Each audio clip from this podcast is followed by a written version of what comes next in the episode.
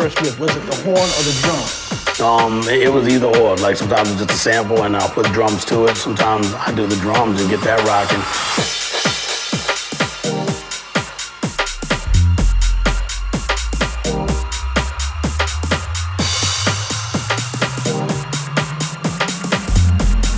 What did you start making your music first with? Was it the horn or the drum?